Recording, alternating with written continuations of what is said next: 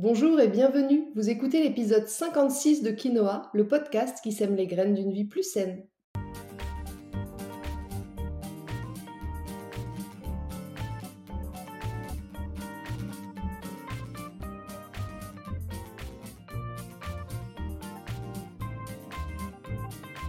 Je suis Julie Coignet, naturopathe et coach santé. Ma mission à travers ce podcast est de vous aider à retrouver ou à garder la santé en adoptant de nouvelles habitudes de vie plus saines et équilibrées.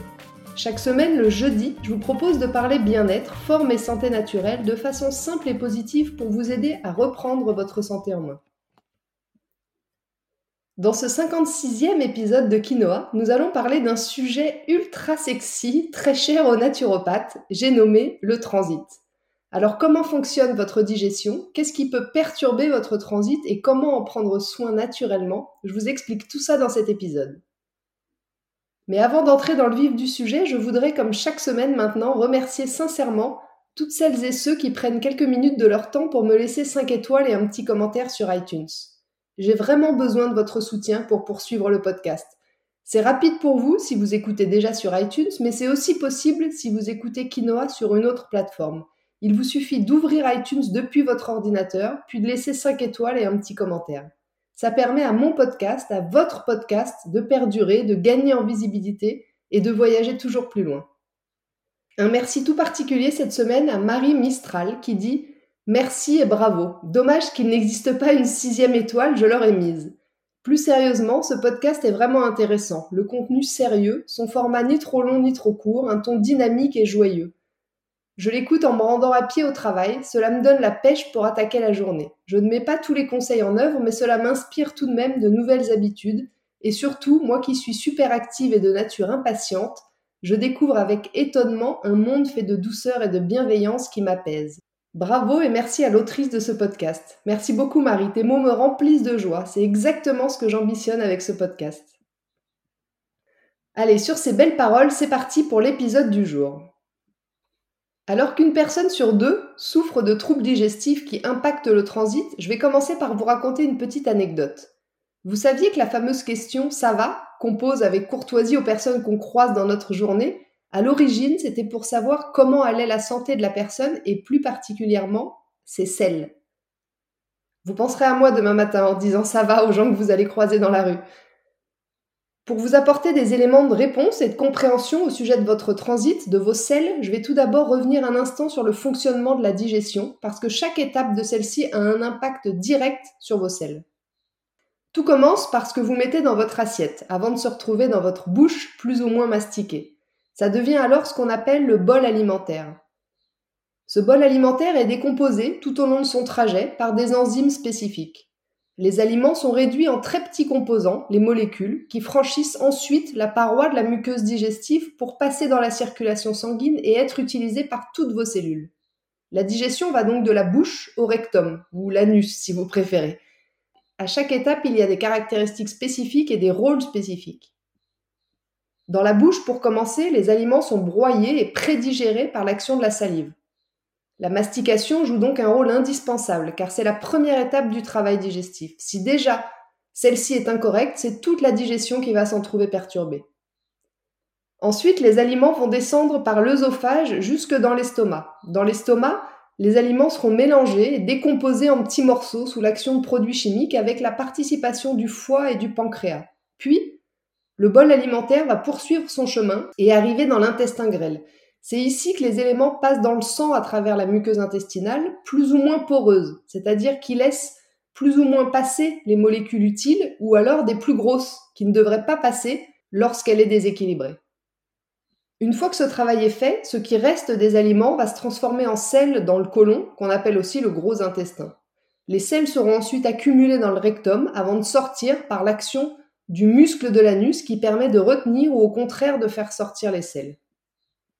Notre transit intestinal est lié à notre digestion, vous le comprenez maintenant. Il décrit en fait le travail effectué par notre intestin grêle et notre côlon pour emmener le contenu de notre estomac vers le rectum où il est éliminé sous forme de sel.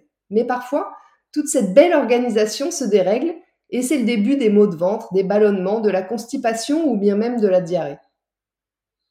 Alors maintenant que ce petit rappel est fait, voyons justement ce qu'il se passe lorsque votre transit est perturbé. Tout d'abord, sachez que la Société nationale française de coloproctologie considère qu'un transit intestinal est normal lorsque l'évacuation des selles varie entre 3 selles par jour à 3 selles par semaine. Est-ce que vous êtes dans cette moyenne?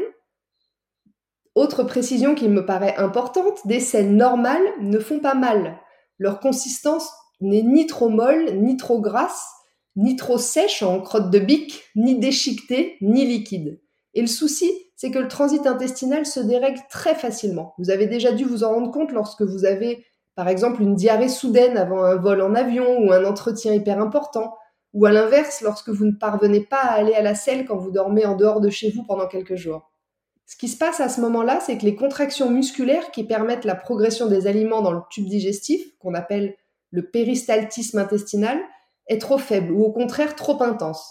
Les aliments se déplacent alors trop lentement ou trop rapidement, ce qui peut entraîner constipation ou diarrhée. La constipation, c'est un ralentissement du transit intestinal entraînant une évacuation retardée ou irrégulière, en tous les cas difficile, des selles en quantité insuffisante. Elle peut être occasionnelle et sans danger, ou alors permanente, chronique et donc plus importante.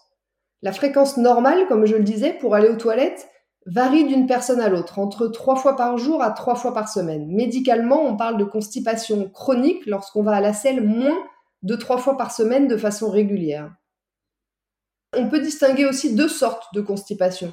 Soit par lenteur, quand les selles n'avancent que très lentement dans le côlon et remplissent mal le rectum, soit la constipation d'évacuation, quand elle s'accumule dans le rectum. Parfois, chez certaines personnes, ces deux types de constipation peuvent coexister. En France, près d'une femme sur deux et d'un homme sur trois souffrent de constipation, et 50 millions de boîtes de laxatifs sont vendues chaque année.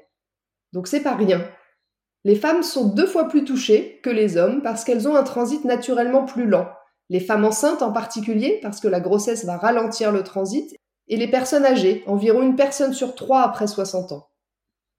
Donc vous l'avez compris, on parle de constipation si vous allez à la selle moins de trois fois par semaine pendant plusieurs semaines. Mais parfois, ça peut varier. Si vous allez aux toilettes tous les jours, mais que vous parvenez mal à évacuer vos selles en restant avec une sensation de ventre ballonné, il peut aussi s'agir de constipation. À l'inverse, la diarrhée, quant à elle, c'est l'opposé de la constipation. Dans le cas de la diarrhée, le transit va être trop rapide. La plupart du temps, les diarrhées sont de courte durée. Elles peuvent être liées à des infections virales comme la gastro, à des infections microbiennes du fait d'aliments contaminés par des bactéries ou des conditions sanitaires particulières. C'est le cas par exemple de la tourista. Mais en ce qui concerne les diarrhées chroniques, les causes, elles, sont plus variées. Elles peuvent être d'origine infectieuse, liées au stress, ou encore à des troubles spécifiques de l'intestin, comme le syndrome de l'intestin irritable ou les MISI, Crohn et RCH, dont je parle en détail dans l'épisode 49 du podcast. Et puis enfin, il y a aussi tous les maux de ventre de type spasme et ballonnement qui font aussi partie des troubles du transit, ainsi que l'alternance entre la diarrhée et la constipation. Alors quelles sont les causes de ces dérèglements? Qu'est-ce qui fait que notre péristaltisme intestinal, vous savez, les contractions musculaires qui permettent la progression des aliments dans le tube digestif, s'accélère ou se ralentit?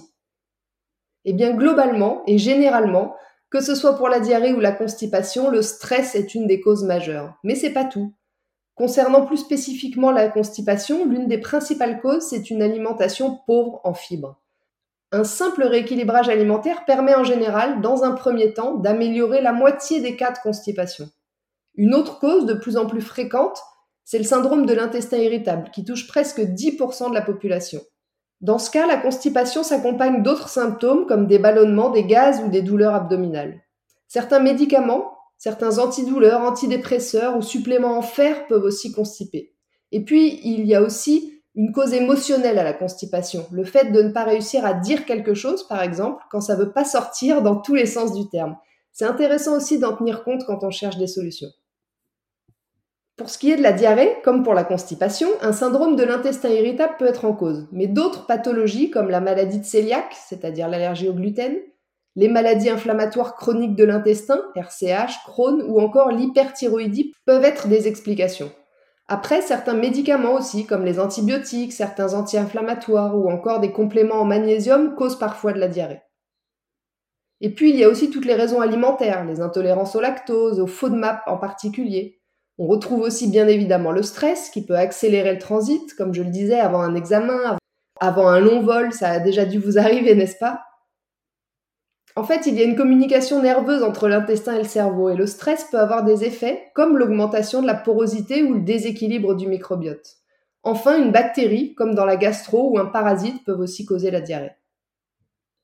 Alors quelles sont maintenant les solutions pour retrouver un transit de qualité? Eh bien je dirais que consulter un naturopathe ou une naturopathe me semble être la première des bonnes idées avant de vous jeter sur des laxatifs ou sur des antidiarrhéiques qui vous soulageront peut-être sur le moment mais qui ne vont pas régler le problème de fond s'il est chronique. En cas de constipation chronique, je commencerai toujours par vous conseiller d'adopter une alimentation plus riche en fibres, mais aussi d'avoir une activité physique plus régulière, voire quotidienne, et puis de bien vous hydrater. A l'inverse, en cas de diarrhée, vous éviterez de consommer trop de fibres qui pourront être irritantes pour vos intestins et favoriser la fermentation. Vous miserez donc plutôt sur les aliments pauvres en fibres ou alors contenant des fibres solubles.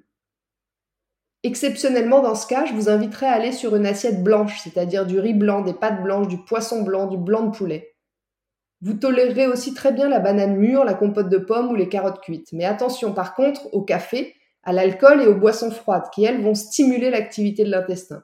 Mais une fois que l'épisode de diarrhée est passé, pensez bien à réintégrer des fibres petit à petit parce que vous en avez besoin pour nourrir votre microbiote et puis pour votre santé en général. En cas de diarrhée chronique, essayez aussi d'arrêter les produits laitiers ou les food map pour voir si votre état s'améliore. Enfin, une activité physique régulière et plutôt douce sera indispensable pour apaiser le fonctionnement de votre transit et lutter contre le stress. Et puis, il y a aussi des plantes qui pourront vous aider en cas de trouble du transit. En cas de diarrhée, par exemple, je conseille souvent la mélisse qui va apaiser les douleurs liées au spasme, ou encore le charbon végétal qui va permettre d'assainir l'intestin et de durcir vos selles. En cas de gaz ou de ballonnement, allez plutôt vers l'anis ou le fenouil qui vont vous aider à limiter la formation de gaz. Le thym aussi va participer à limiter la mauvaise odeur et puis encore une fois le charbon végétal qui va capter les gaz et permettre de les évacuer plus facilement. Enfin pour la constipation, le psyllium est vraiment top. Il est riche en fibres solubles non irritantes. Vous avez aussi la mauve en infusion, qui va être un très bon laxatif doux, ou alors la bourdaine, qui est un laxatif un peu plus puissant. Je conseille aussi souvent l'huile d'olive comme solution naturelle en cas de constipation. Vous prenez une cuillère à soupe d'huile d'olive tous les matins à jeun et vous verrez que ça améliorera considérablement votre transit intestinal. Enfin, vous connaissez mon amour pour les bourgeons de plantes, et eh bien ici aussi, ils pourront vous être d'une grande aide soit pour stimuler l'évacuation de vos selles, soit pour renforcer la flore intestinale. Quoi qu'il en soit, quelle que soit votre situation, diarrhée ou constipation chronique, arrêtez de le subir. Il y a des solutions naturelles à envisager et la naturopathie peut vous aider. Je peux vous aider. Donc n'hésitez pas à me contacter en direct si vous souhaitez en parler. Voilà, sur ce, l'épisode 56 de Quinoa touche à sa fin. Je vous remercie de m'avoir écouté jusqu'ici, j'espère qu'il vous a plu. Si vous pensez que ce sujet peut intéresser certains de vos amis, n'hésitez pas à leur transférer ou à le partager sur vos réseaux sociaux. Et puis, si vous n'avez pas pu prendre de notes, vous retrouverez le contenu de ce podcast retranscrit par écrit sur mon site juliecoignet.com. Je vous invite également à vous abonner à ma newsletter pour ne rater aucun épisode du podcast, mais aussi pour suivre mon actualité et profiter de conseils exclusifs chaque semaine directement dans votre boîte mail. Dans le prochain épisode de Quinoa, l'épisode 57, nous allons parler d'un sujet tout à fait de saison, puisque vous devriez en user et en abuser un peu plus que d'habitude pendant vos vacances. Je veux parler de la sieste. Pourquoi faire la sieste? Quels sont les bienfaits pour la santé? Et puis quelles sont les conditions d'une sieste efficace? Je vous explique tout ça dans 15 jours. Dans 15 jours, oui, parce que cet été, comme l'été dernier, je ralentis un peu le rythme des podcasts, passant d'un épisode par semaine à un épisode par 15 jours. En attendant, si vous voulez me faire un petit coucou ou échanger, j'en serais toujours ravie et je vous invite à me rejoindre sur Instagram, juliecoignet-du8 naturopathe. Et n'oubliez pas, comme le disait très bien l'abbé Pierre, il ne faut pas attendre d'être parfait pour commencer quelque chose de bien. À bientôt!